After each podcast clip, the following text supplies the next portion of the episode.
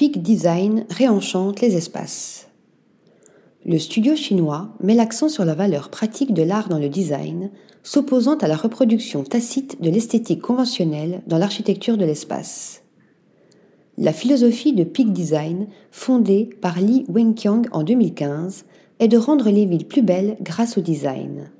Pour ce faire, l'équipe se focalise sur l'aspect ludique et artistique, accordant une attention particulière aux expressions humanistes des œuvres, c'est-à-dire en les centrant sur la transmission de leur signification plutôt que sur leur beauté superficielle. Deux de leurs projets sont particulièrement de cette nature. Expérience de narration. Le premier, Ya Space, situé à Hangzhou, célèbre la renaissance du groupe Memphis, fondé par Ettore Sotsas en 1980. Cette galerie d'exposition dévoile une composition libre exagérant l'esthétique ultra-graphique du mouvement.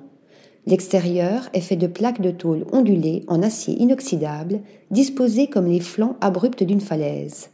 L'entrée circulaire, marquée par un grand point d'exclamation, incite les visiteurs, dont le regard est constamment bousculé, à explorer l'intérieur.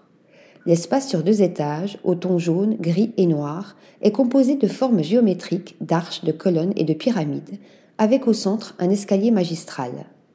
Au premier étage, une salle accueille une sélection de meubles et d'objets en vente, ainsi qu'une scène de jeu de blocs de construction. Le second niveau est utilisé pour l'exposition où les surfaces sont des écrans géométriques mobiles. Ya Space prend ainsi des allures de musée d'art ludique qui vient sauver la ville de l'ennui avec un humour anti-rationnel. Fusionner le réel et l'illusoire. Le second, Néo-Bio, 6 à Shanghai, est une réponse à la nature et aux souvenirs d'enfance. Pour cette marque de divertissement en salle, le studio propose d'allier un espace de qualité à un contenu créatif pour les parents et leur progéniture. La façade prolonge dès lors les couleurs de l'enseigne avec un jaune terreux le symbole visuel, en forme de tétine ainsi qu'une série de portes et de fenêtres incurvées, se détache du gris urbain, créant une sculpture tridimensionnelle solarpunk. Black Mountain est le thème qui traverse la conception spatiale au ton pastel, où se mêlent le réel et l'illusoire.